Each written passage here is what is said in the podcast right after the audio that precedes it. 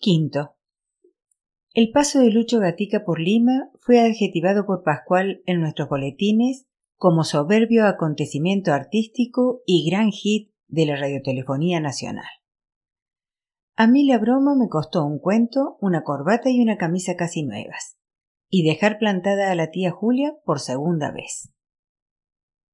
Antes de la llegada del cantante de boleros chileno, había visto en los periódicos una proliferación de fotos y de artículos laudatorios. Publicidad no pagada la que vale más, decía Genaro Hijo. Pero solo me di cuenta cabal de su fama cuando noté las colas de mujeres en la calle Belén esperando pases para la audición. Como el auditorio era pequeño, un centenar de butacas, solo unas pocas pudieron asistir a los programas. La noche del estreno la aglomeración en las puertas de Panamericana fue tal que Pascual y yo tuvimos que salir al altillo por un edificio vecino que compartía la azotea con el nuestro. Hicimos el boletín de las siete y no hubo manera de bajarlo al segundo piso. Hay un chuchonal de mujeres tapando la escalera, la puerta y el ascensor, me dijo Pascual. Traté de pedir permiso, pero me creyeron un zampón. Llamé por teléfono a Genaro Hijo y chisporreteaba de felicidad. Todavía falta una hora para la audición de Lucho y la gente ya ha parado el tráfico en Belén. Todo el Perú sintoniza en este momento Radio Panamericana. Le pregunté si en vista de lo que ocurría sacrificábamos los boletines de las siete y de las ocho, pero él tenía recursos para todo e inventó que dictáramos las noticias por teléfono a los locutores. Así lo hicimos, y en los intervalos Pascual escuchaba embelesado la voz de Lucho Gatica en la radio y yo releía la cuarta versión de mi cuento sobre el senador eunuco al que había acabado por poner un título de novela de horror. La cara averiada. A las nueve en punto escuchamos el fin del programa. La voz de Martínez Moricini despidiendo a Lucho Gatica y la ovación del público que esta vez no era de disco, sino real. Diez segundos más sonó el teléfono y oí la voz alarmada de Genaro Hijo. Bajen como sea. Esto se está poniendo color de hormiga. Nos costó un triunfo perforar el muro de mujeres apiñadas en la escalera a las que contenía en la puerta del auditorio el corpulento portero Jesucito. Pascual gritaba Ambulancia, ambulancia, buscamos a un herido. Las mujeres, la mayoría jóvenes, nos miraban con indiferencia o sonreían, pero no se apartaban y había que empujarlas. Adentro nos recibió un espectáculo desconcertante. El celebrado artista reclamaba protección policial. Era bajito y estaba lívido y lleno de odio hacia sus admiradoras. El empresario progresista procuraba calmarlo.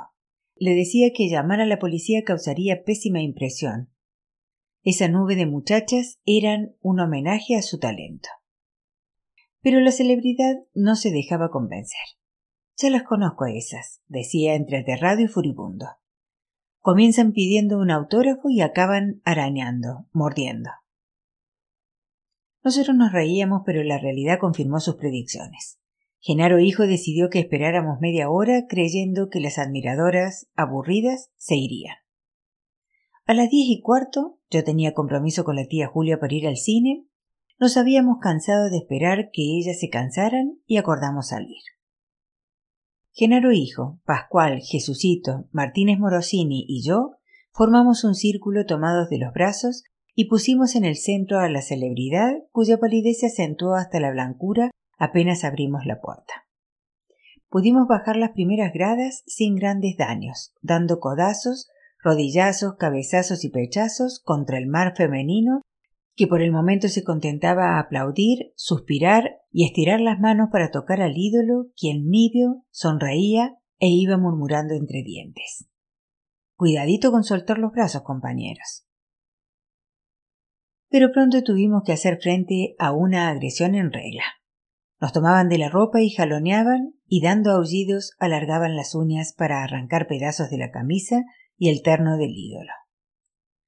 Cuando luego de diez minutos de asfixia y empujones llegamos al pasillo de la entrada, creí que nos íbamos a soltar y tuve una visión. El pequeño cantante de boleros nos era arrebatado y sus admiradoras lo desmenuzaban ante nuestros ojos. No sucedió, pero cuando lo metimos al auto de Genaro Papá, quien esperaba al volante desde hacía hora y media, Lucho Gatica y su guardia de hierro estábamos convertidos en los sobrevivientes de una catástrofe.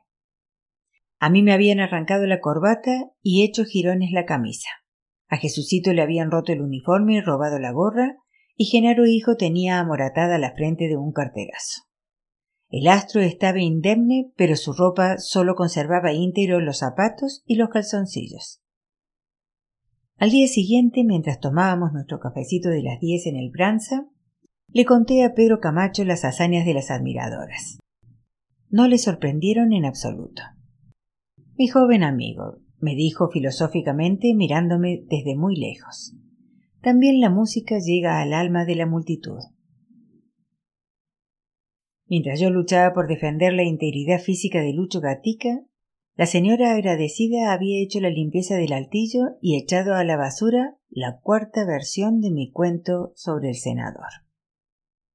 En vez de amargarme me sentí liberado de un peso y deduje que había en esto una advertencia de los dioses. Cuando le comuniqué a Javier que no lo escribiría más, él, en vez de tratar de disuadirme, me felicitó por mi decisión. La tía Julia se divirtió mucho con mi experiencia de guardaespaldas. Nos veíamos casi a diario desde la noche de los besos furtivos en el Green Bolívar. Al día siguiente del cumpleaños del tío Lucho, yo me había presentado intempestivamente en la casa de Armendaris y por suerte la tía Julia estaba sola. Se fueron a visitar a tu tía Hortensia, me dijo haciéndome pasar a la sala. No fui porque ya sé que esa chismosa se pasa la vida inventándome historias. La tomé de la cintura, la atraje hacia mí e intenté besarla. No me rechazó, pero tampoco me besó. Sentí su boca fría contra la mía. Al apartarnos vi que me miraba sin sonreír. No sorprendida como la víspera, más bien con cierta curiosidad y algo de burla. Mira, Marito. Su voz era afectuosa, tranquila. He hecho todas las locuras del mundo en mi vida, pero esta no la voy a hacer, lanzó una carcajada. ¿Yo, corruptora de menores? Eso sí que no. Nos sentamos y estuvimos conversando cerca de dos horas. Le conté toda mi vida, no la pasada, sino la que tendría en el futuro cuando viviera en París y fuera escritor. Le dije que quería escribir desde que había leído por primera vez a Alejandro Dumas y que desde entonces soñaba con viajar a Francia y vivir en una buhardilla en el barrio de los artistas, entregado totalmente a la literatura, la cosa más formidable del mundo. Le conté que estudiaba derecho para darle gusto a la familia, pero que la abogacía me parecía la más espesa y boba de las profesiones y que no la practicaría jamás. Me di cuenta en un momento que estaba hablando de manera muy fogosa y le dije que por primera vez le confesaba estas cosas íntimas no a un amigo, sino a una mujer. Te parezco tu mamá y por eso te provoca hacerme confidencias, me psicoanalizó la tía Julia. Así que el hijo de Dorita resultó bohemio. Vaya, vaya. Lo malo es que te vas a morir de hambre, hijito. Me contó que la noche anterior se había quedado desvelada pensando en los besos furtivos del grill Bolívar. Que el hijo de Dorita, el chiquito al que solo ayer ella había acompañado a su mamá a llevar al colegio La Salle en Cochabamba, el mocosito al que ella todavía creía de pantalón corto, la guagua con quien se hacía escoltar al cine para no ir sola, de buenas a primeras, la besara en la boca como si fuera un hombre hecho y derecho, no le cabía en la cabeza. Soy un hombre hecho y derecho, le aseguré tomándole la mano y besándosela. Tengo dieciocho años, y ya hace cinco que perdí la virginidad. ¿Y qué soy yo entonces que tengo treinta y dos y que la perdí hace quince? se rió ella, una vieja decrépita.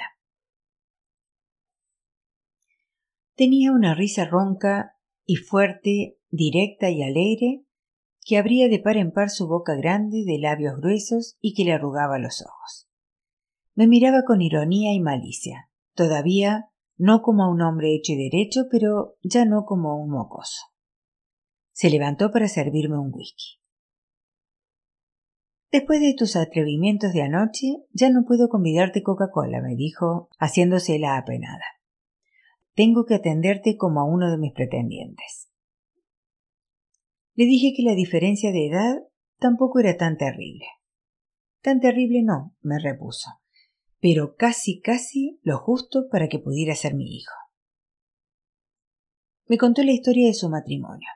Los primeros años todo había ido muy bien. Su marido tenía una hacienda en el altiplano y ella se había acostumbrado tanto a la vida de campo que rara vez iba a La Paz. La casa hacienda era muy cómoda y a ella le encantaba la tranquilidad del lugar, la vida sana y simple. Montar a caballo, hacer excursiones, asistir a las fiestas de los indios. Las nubes grises habían comenzado porque no podía concebir. Su marido sufría con la idea de no tener descendencia. Luego él había comenzado a beber y desde entonces el matrimonio se había deslizado por una pendiente de riñas, separaciones y reconciliaciones hasta la disputa final. Luego del divorcio habían quedado como buenos amigos. Si alguna vez me caso, yo nunca tendría hijos, le advertí. Los hijos y la literatura son incompatibles. ¿Quiere decir que puedo presentar mi solicitud y ponerme a la cola? me coqueteó la tía Julia. Tenía chispa y rapidez para las réplicas. Contaba cuentos colorados con gracia y era, como todas las mujeres que había conocido hasta entonces, terriblemente aliteraria. Daba la impresión de que en las largas horas vacías de la hacienda boliviana solo había leído revistas argentinas, alguno que otro engendro de Delhi y apenas un par de novelas que consideraba memorables. El árabe y el hijo del árabe, de un tal H. M. Hall. Al despedirme esa noche le pregunté si podíamos ir al cine y me dijo que eso sí. Habíamos ido a función de noche desde entonces casi a diario, y además de soportar una buena cantidad de melodramas mexicanos y argentinos, nos habíamos dado una considerable cantidad de besos. El cine se fue convirtiendo en pretexto. Elegíamos los más alejados de la casa de Armendaris, el Montecarlo, el Colina, el Marzano, para estar juntos más tiempo. Dábamos largas caminatas después de la función haciendo empanaditas. Me había enseñado que tomarse de las manos se decía en Bolivia hacer empanaditas. Zigzagueando por las calles vacías de Miraflores, nos soltábamos cada vez que aparecía un peatón o un auto, conversando sobre todas las cosas, mientras que era esa estación mediocre que en Lima llaman invierno, la garúa nos iba humedeciendo. La tía Julia salía siempre a almorzar o tomar té con sus numerosos pretendientes, pero me reservaba las noches. Íbamos al cine, en efecto, a sentarnos en las filas de atrás de la platea, donde sobre todo si la película era muy mala, podíamos besarnos sin estorbar a otros espectadores y sin que alguien nos reconociera. Nuestra relación se había estabilizado rápidamente en lo amorfo se situaba en algún punto indefinible entre las categorías opuestas de enamorados y amantes. Este era un tema recurrente de nuestras conversaciones. Teníamos de amantes la clandestinidad, el temor a ser descubiertos, la sensación de riesgo, pero lo éramos espiritual, no materialmente, pues no hacíamos el amor, y como se escandalizaría más tarde Javier, ni siquiera nos tocábamos. Teníamos de enamorados el respeto de ciertos ritos clásicos de la adolescente pareja miraflorina de ese tiempo, ir al cine, besarse durante la película, caminar por la calle de la mano, y la conducta casta. En esa edad de piedra, las chicas de Miraflores solían llegar vírgenes al matrimonio y solo se dejaban tocar los senos y el sexo cuando el enamorado ascendía al estatuto formal de novio. Pero, ¿cómo hubiéramos podido serlo dada la diferencia de edad y el parentesco? En vista de lo ambiguo y extravagante de nuestro romance, jugábamos a bautizarlo noviazgo inglés, romance sueco o drama turco. Los amores de un bebé y una anciana que, además, es algo así como su tía, me dijo una noche la tía Julia mientras cruzábamos el Parque Central. Cabalito para un radioteatro de Pedro Camacho. Le recordé que solo era mi tía política y ella me contó que en el radioteatro de las tres un muchacho de San Isidro, buenmosísimo y gran corredor de tabla hawaiana, tenía relaciones nada menos que con su hermana, a la que, horror de horrores, había dejado embarazada. ¿Desde cuándo oyes radioteatros? le pregunté. Me he contagiado de mi hermana, me repuso. La verdad es que esos de Radio Central son fantásticos. Unos dramones que parten el alma. Y me confesó que a veces a ella y a la tía Olga se le llenaban los ojos de lágrimas. Fue el primer indicio que tuve del impacto que causaban en los hogares limeños la pluma de Pedro Camacho. Recogí otro los días siguientes en las casas de la familia. Caía donde la tía Laura y ella, apenas me veía en el umbral de la sala, me ordenaba silencio con un dedo en los labios mientras permanecía inclinada hacia el aparato de radio como para poder no solo oír, sino también oler, tocar la trémula o ríspida o ardiente o cristalina voz del artista boliviano. Aparecía donde la tía Gaby y las encontraba ella y a la tía Hortensia deshaciendo un ovillo con dedos absortos mientras seguían un diálogo lleno de esdrújulas y gerundios de Luciano Pando y Josefina Sánchez. Y en mi propia casa, mis abuelos, que siempre habían tenido afición a las novelitas, como decía la abuela Carmen, ahora habían contraído una auténtica pasión radioteatral. Me despertaba en la mañana oyendo los compases del indicativo de la radio, se preparaba con una anticipación enfermiza para el primer radioteatro, el de las diez, almorzaba oyendo el de las dos de la tarde y a cualquier hora del día que volviera encontraba a los dos viejitos y a la cocinera arrinconados en la salita de recibo, profundamente concentrados en la radio, que era grande y pesada como un aparador y que para mal de males siempre ponían a todo volumen.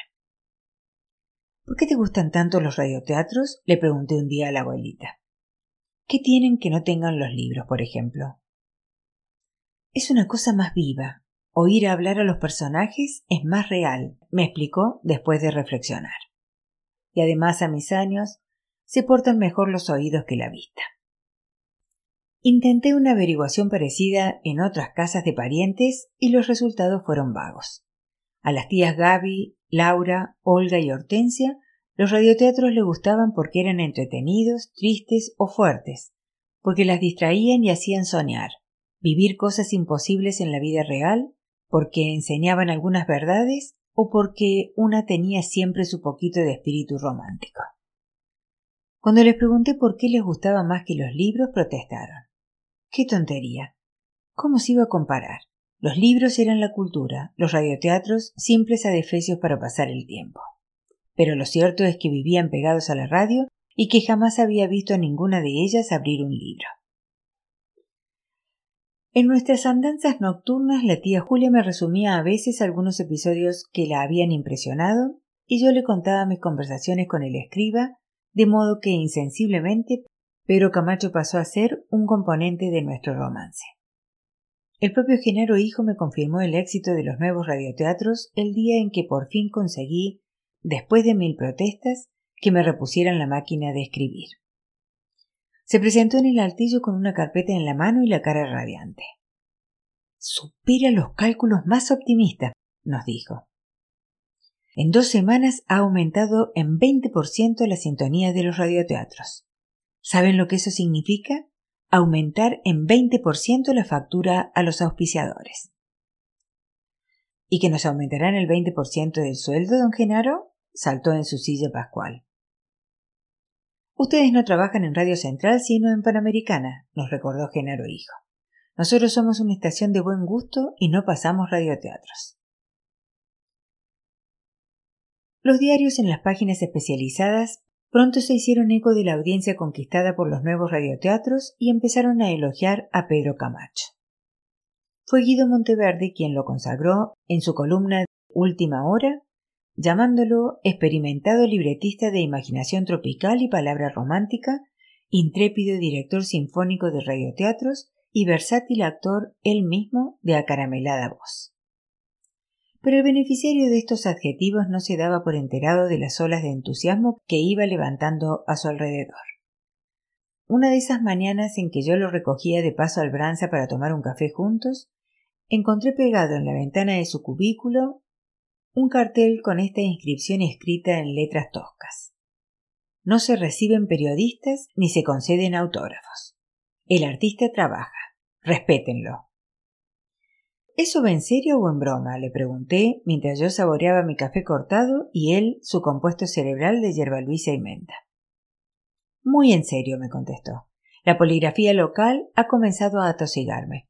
Y si no les propongo un paralé, pronto habrá colas de oyentes por ahí, señaló como quien no quiere la cosa hacia la Plaza San Martín, pidiendo fotografías y firmas. Mi tiempo vale oro y no puedo perderlo en necedades. No había un átomo de vanidad en lo que decía, solo sincera inquietud. Vestía su terno negro habitual, su corbatita de lazo y fumaba unos cigarrillos pestilentes llamados aviación. Como siempre estaba sumamente serio.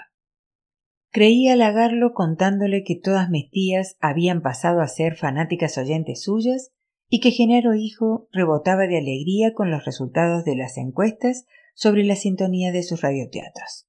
Pero me hizo callar, aburrido, como si todas esas cosas fueran inevitables y las hubiera sabido desde siempre, y más bien me comunicó que estaba indignado por la falta de sensibilidad de los mercaderes, expresión con la que a partir de entonces se referiría siempre a los genaros. Algo está flaqueando en los radioteatros y mi obligación es remediarlo y la de ellos ayudarme, afirmó frunciendo el ceño. Pero está visto que el arte y la bolsa son enemigos mortales como los chanchos y las margaritas. ¿Flaqueando? me asombré. Pero si son todo un éxito. Los mercaderes no quieren despedir a Pablito pese a que yo lo he exigido, me explicó. Por consideraciones sentimentales, que lleva no sé cuántos años en Radio Central y tonterías así. Como si el arte tuviera que ver algo con la caridad. La competencia de ese enfermo es un verdadero sabotaje a mi trabajo. El gran Pablito era uno de esos personajes pintorescos e indefinibles que atrae o fabrica el ambiente de la radio. El diminutivo sugería que se trataba de un chiquillo, pero era un cholo cincuentón que arrastraba los pies y tenía unos ataques de asma que levantaban miasmas a su alrededor. Merodeaba mañana y tarde por Radio Central y Panamericana, haciendo de todo, desde echar una mano a los barrenderos e ir a comprar entradas al cine y a los toros a los genaros, hasta repartir pases para las audiciones. Su trabajo más permanente eran los radioteatros, donde se encargaba de los efectos especiales. Estos creen que los efectos especiales son la mariconada que cualquier mendigo puede hacer, despotricaba aristocrático y helado Pedro Camacho. En realidad también son arte. ¿Y qué sabe de arte el braquicéfalo medio moribundo de Pablito? Me aseguró que, llegado el caso, no vacilaría en suprimir con sus propias manos cualquier obstáculo a la perfección de su trabajo, y lo dijo de tal modo que lo creí. Compungido añadió que no tenía tiempo para formar un técnico en efectos especiales, enseñándole desde la A hasta la Z, pero que luego de una rápida exploración del dial nativo había encontrado lo que buscaba. Bajó la voz echó un vistazo en torno y concluyó mefistofélicamente. El elemento que nos conviene está en Radio Victoria. Analizamos con Javier las posibilidades que tenía Pedro Camacho de materializar sus propósitos homicidas con el gran Pablito y coincidimos en que la suerte de éste dependía exclusivamente de las encuestas. Si la progresión de los radioteatros se mantenía, sería sacrificado sin misericordia. En efecto, no había pasado una semana cuando Genaro Hijo se presentó en el altillo sorprendiéndome en plena redacción de un nuevo cuento. Debió notar mi confusión, la velocidad con que arranqué la página de la máquina de escribir y la entreveré con los boletines, pero tuvo la delicadeza de no decir nada, y se dirigió conjuntamente a Pascual y a mí con un gesto de gran mecenas. Tanto quejarse ya consiguieron el redactor nuevo que querían, par de flojos. El gran Pablito trabajará con ustedes. No se duerman sobre sus laureles. El refuerzo que recibió el servicio de informaciones fue más moral que material, porque a la mañana siguiente, cuando puntualísimo el gran Pablito se presentó a las siete en la oficina y me preguntó qué debía hacer y le encargué dar la vuelta a una reseña parlamentaria, puso cara de espanto, tuvo un acceso de tos que lo dejó amoratado y tartamudeó que era imposible. Si yo no sé leer ni escribir, señor. Aprecié como fina muestra del espíritu risueño de Genaro hijo el que nos hubiera elegido para nuevo redactor a un analfabeto. Pascual, a quien el saber que la redacción se bifurcaría entre él y el gran Pablito había puesto nervioso, recibió la noticia del analfabetismo con franca alegría. En mi delante riñó a su flamante colega por su espíritu apático, por no haber sido capaz de educarse, como había hecho él, ya adulto, yendo a los cursos gratuitos de la nocturna. El gran Pablito, muy asustado, asentía, repitiendo como un autómata Es verdad. No había pensado en eso. Así es. Tiene usted toda la razón. Y mirándome con cara de inminente despedida. Lo tranquilicé diciéndole que se encargaría de bajar los boletines a los locutores. En realidad, se convirtió en un esclavo de Pascual, quien lo tenía todo el día trotando del altillo a la calle y viceversa, para que le trajera cigarrillos o unas papas rellenas que vendía un ambulante de la calle Caravalla y hasta yendo a ver si llovía. El gran Pablito soportaba su servidumbre con excelente espíritu de sacrificio e incluso demostraba más respeto y amistad hacia su torturador que hacia mí. Cuando no estaba haciendo mandados de Pascual, se encogía en un rincón de la oficina y apoyando la cabeza en la pared, se dormía instantáneamente roncaba con unos ronquidos sincrónicos y sibilantes de ventilador enmohecido. Era un espíritu generoso. No le guardaba el más mínimo rencor a Pedro Camacho por haberlo sustituido por un advenedizo de Radio Victoria. Se expresaba siempre en los términos más elogiosos del escriba boliviano, por quien sentía la más genuina admiración. Con frecuencia me pedía permisos para ir a los ensayos de los radioteatros. Cada vez volvía más entusiasmado. Este tipo es un genio, decía ahogándose. Se le ocurren cosas milagrosas. Traía siempre anécdotas muy divertidas sobre las proezas artísticas de Pedro Camacho. Un día nos juró que éste había aconsejado a Luciano Pando que se masturbara antes de interpretar un diálogo de amor con el argumento de que eso debilitaba la voz y provocaba un jadeo muy romántico. Luciano Pando se había resistido. Ahora se entiende por qué cada vez que hay una escena sentimental se mete al bañito del patio, don Mario. Hacía cruces y se besaba los dedos el gran Pablito. Para corrérsela. ¿Para qué va a ser? Por eso le sale la voz tan suavecita.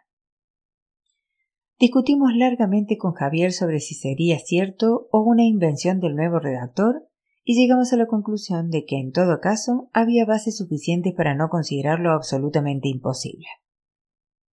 Sobre esas cosas deberías escribir un cuento y no sobre Doroteo Martí, me amonestaba Javier. Radio Central es una mina para la literatura. El cuento que estaba empeñado en escribir en esos días se basaba en una anécdota que me había contado la tía Julia, algo que ella misma había presenciado en el Teatro Saavedra de La Paz. Doroteo Martí era un actor español que recorría América haciendo llorar lágrimas de inflamada emoción a las multitudes con la malquerida y todo un hombre o calamidades más truculentas todavía. Hasta en Lima, donde el teatro era una curiosidad extinta desde el siglo pasado, la compañía de Doroteo Martí había repletado el municipal con una representación que, según la leyenda, era el non plus ultra de su repertorio, la vida, pasión y muerte de nuestro Señor. El artista tenía un acerado sentido práctico y las malas lenguas decían que alguna vez el Cristo interrumpía su sollozante noche de dolor en el bosque de los olivos para anunciar con voz amable al distinguido público asistente que el día de mañana la compañía ofrecería una función de gancho en la que cada caballero podía llevar a su pareja gratis. Y continuaba el calvario fue precisamente una representación de la vida, pasión y muerte lo que había visto la tía Julia en el Teatro Saavedra. Era el instante supremo. Jesucristo agonizaba en lo alto del Gólgota cuando el público advirtió que el madero en el que permanecía amarrado entre nubes de incenso Jesucristo Martí comenzaba a cindiarse. ¿Era un accidente o un efecto previsto? Prudentes, cambiando sigilosas miradas la Virgen, los apóstoles, los legionarios, el pueblo en general, comenzaban a retroceder, a apartarse de la cruz oscilante en la que todavía con la cabeza reclinada sobre el pecho, Doroteo Jesús había empezado a murmurar bajito pero audible en las primeras filas de la platea Me caigo, me caigo. Paralizado sin duda por el horror al sacrilegio, nadie entre los invisibles ocupantes de las bambalinas acudía a sujetar la cruz que ahora bailaba desafiando numerosas leyes físicas en medio de un rumor de alarma que había reemplazado a los rezos. Segundos después, los espectadores paseños pudieron ver a Martí de Galilea viniéndose de bruces sobre el escenario de sus glorias, bajo el peso del sagrado madero, y escuchar el estruendo que remeció el teatro. La tía Julia me juraba que Cristo había alcanzado a rugir salvajemente antes de hacerse una mazamorra contra las tablas. Me caí, carajo. Era sobre todo ese final el que yo quería recrear. El cuento iba a terminar así, de manera efectista, con el rugido y la palabrota de Jesús. Quería que fuera un cuento cómico y para aprender las técnicas del humor, leía en los colectivos, expresos y en la cama, antes de caer dormido, a todos los escritores risueños que se ponían a mi alcance, desde Mark Twain, Bernard Shaw hasta Jardiel Poncela y Fernández Flores. Pero como siempre no me salía, y Pascual y el gran Pablito iban contando las cartillas que yo mandaba al canasto. Menos mal que en lo que se refería al papel, los genaros eran manirrotos con el servicio de informaciones. Pasaron dos o tres semanas antes de que conociera al hombre de Radio Victoria que había reemplazado al gran Pablito. A diferencia de lo que ocurría antes de su llegada en que uno podía asistir libremente a las grabaciones de los radioteatros, Pedro Camacho había prohibido que nadie fuera de actores y técnicos entrara al estudio, y para impedirlo cerraba las puertas e instalaba ante ellas la desarmante mole de Jesucito. Ni el propio Genaro hijo había sido exonerado. Recuerdo la tarde en que, como siempre que tenía problemas y necesitaba un paño de lágrimas, se presentó en el altillo con las narices vibrándole de indignación y me dio sus quejas. Traté de entrar al estudio y paró el programa en seco y se negó a grabarlo hasta que me largara, me dijo con voz descompuesta. Me ha prometido que la próxima vez que interrumpa un ensayo, me tirará el micro a la cabeza. ¿Qué hago? ¿Lo despido con cajas destempladas o me trago el sapo? Le dije lo que quería que le dijera, que en vista del éxito de los radioteatros, en aras de la radiotelefonía nacional, etc., se tragara el sapo y no volviera a meter las narices en los dominios del artista. Así lo hizo, y yo quedé enfermo de curiosidad por asistir a la grabación de alguno de los programas del escriba.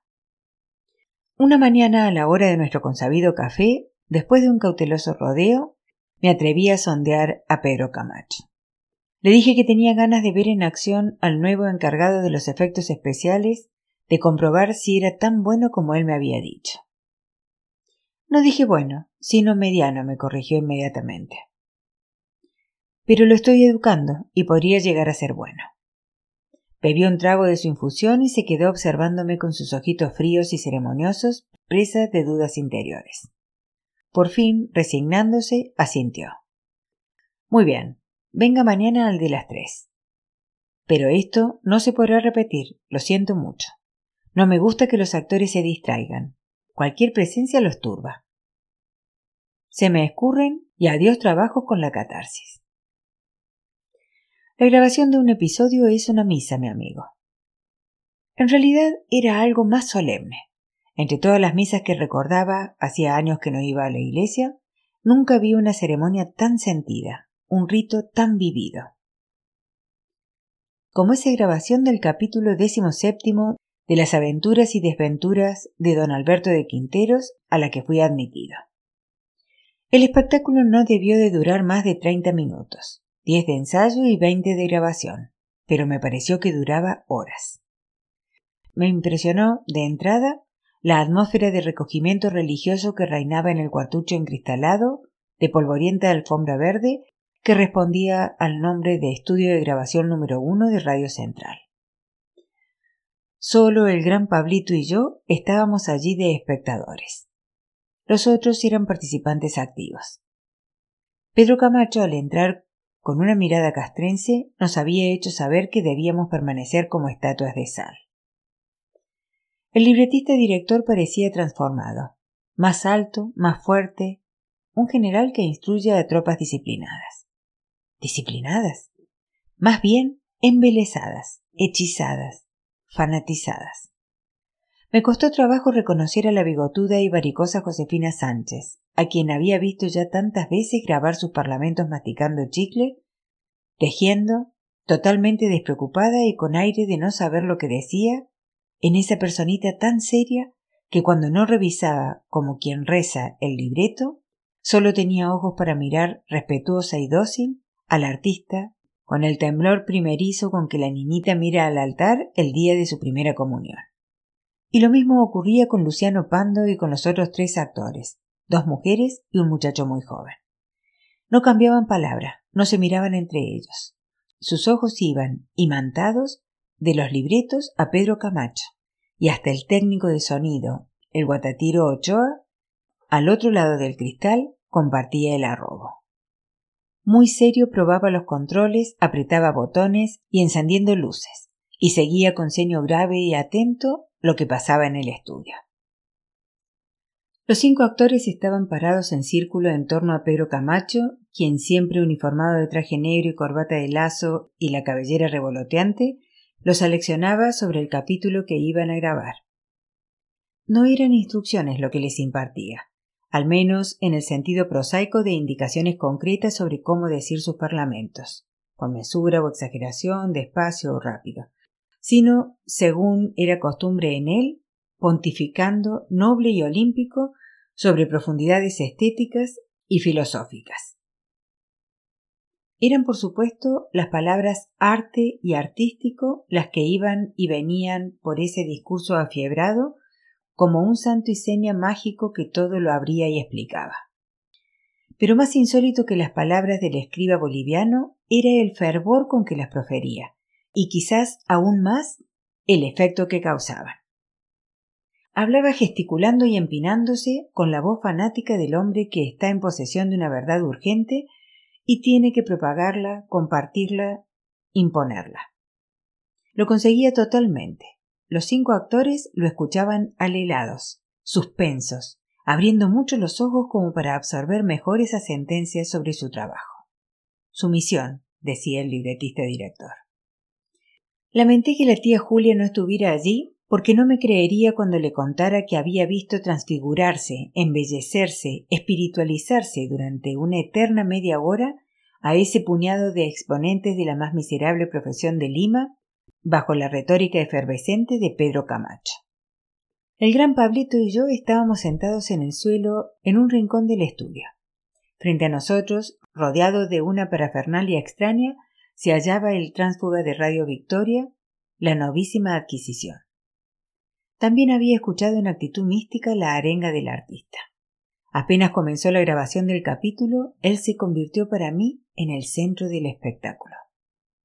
Era un hombrecito fortachón y cobrizo, de pelos tiesos, vestido casi como un mendigo, un overol raído, una camisa con parches, unos zapatones sin pasador. Más tarde supe que se lo conocía por el misterioso apodo de Batán. Sus instrumentos de trabajo eran un tablón, una puerta, un lavador lleno de agua, un silbato, un pliego de papel platino, un ventilador y otras cosas de esa misma apariencia doméstica. Batán constituía él solo un espectáculo de ventriloquia, de acrobacia, de multiplicación de la personalidad, de imaginación física. Apenas el director actor hacía la señal indicada, una vibración magistral del índice en el aire cargado de diálogos, de ayes y suspiros, Batán, caminando sobre el tablón a un ritmo sabiamente decreciente, hacía que los pasos de los personajes se acercaran o alejaran, y a otra señal, orientando el ventilador a distintas velocidades sobre el platino, hacía brotar el rumor de la lluvia o el rugido del viento, y a otra, metiéndose tres dedos en la boca y silbando, inundaba el estudio con los trinos que, en un amanecer de primavera, despertaban a la heroína en su casa de campo. Era especialmente notable cuando sonorizaba la calle. En un momento dado, dos personajes recorrían la plaza de armas conversando. El guatatiro Ochoa enviaba de cinta grabada ruidos de motores y bocinas, pero todos los demás efectos los producía Batán, chasqueando la lengua, cloqueando, bisbiciando, susurrando.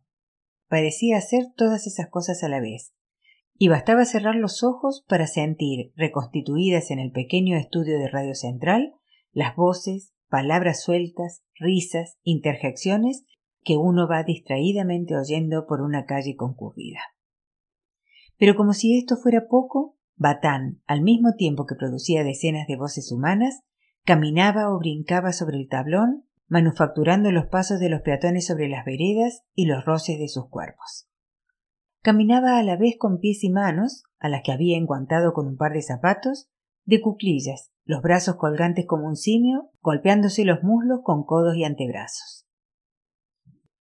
Después de haber sido acústicamente la plaza de armas a mediodía, resultaba en cierto modo una proeza insignificante musicalizar, haciendo tintinear dos fierritos rascando un vidrio y para imitar el desliz de las sillas y personas sobre mullidas alfombras restregando una tablilla contra su fundillo, la mansión de una empingorotada dama limenia que ofrece té en tazas de porcelana china a un grupo de amigas, o rugiendo, graznando, osando, aullando, encarnar fonéticamente, enriqueciéndolo de muchos ejemplares, al zoológico de Barranco. Al terminar la grabación parecía haber corrido la maratón olímpica. Jadeaba, tenía ojeras y sudaba como un caballo. Pedro Camacho había contagiado a sus colaboradores su seriedad sepulcral. Era un cambio enorme. Los radioteatros de la CMQ cubana se grababan muchas veces en una atmósfera de holgorio y los actores, mientras interpretaban el libreto, se hacían morisquetas o gestos obscenos, burlándose de sí mismos y de lo que decían. Ahora daba la impresión de que si alguien hubiera hecho una broma, los otros se hubieran abalanzado sobre él para castigarlo por sacrílego. Pensé un momento que tal vez simulaban por servilismo hacia el jefe para no ser purgados como los argentinos, que en el fondo no estaban tan seguros como aquel de ser los sacerdotes del arte, pero me equivocaba. De regreso a Panamericana di unos pasos por la calle Belén junto a Josefina Sánchez, quien entre radioteatro y radioteatro se iba a preparar un tecito a su casa, y le pregunté si en todas las grabaciones pronunciaba el escriba boliviano esas arengas preliminares o si había sido algo excepcional. Me miró con un desprecio que hacía temblar su papada. Hoy habló poco y no estuvo inspirado. Hay veces que parte el alma ver cómo esas ideas no se conservan para la posteridad. Le pregunté si ella, que tenía tanta experiencia, pensaba realmente que Pedro Camacho era una persona de mucho talento. Tardó unos segundos en encontrar las palabras adecuadas para formular su pensamiento. Ese hombre santifica la profesión del artista.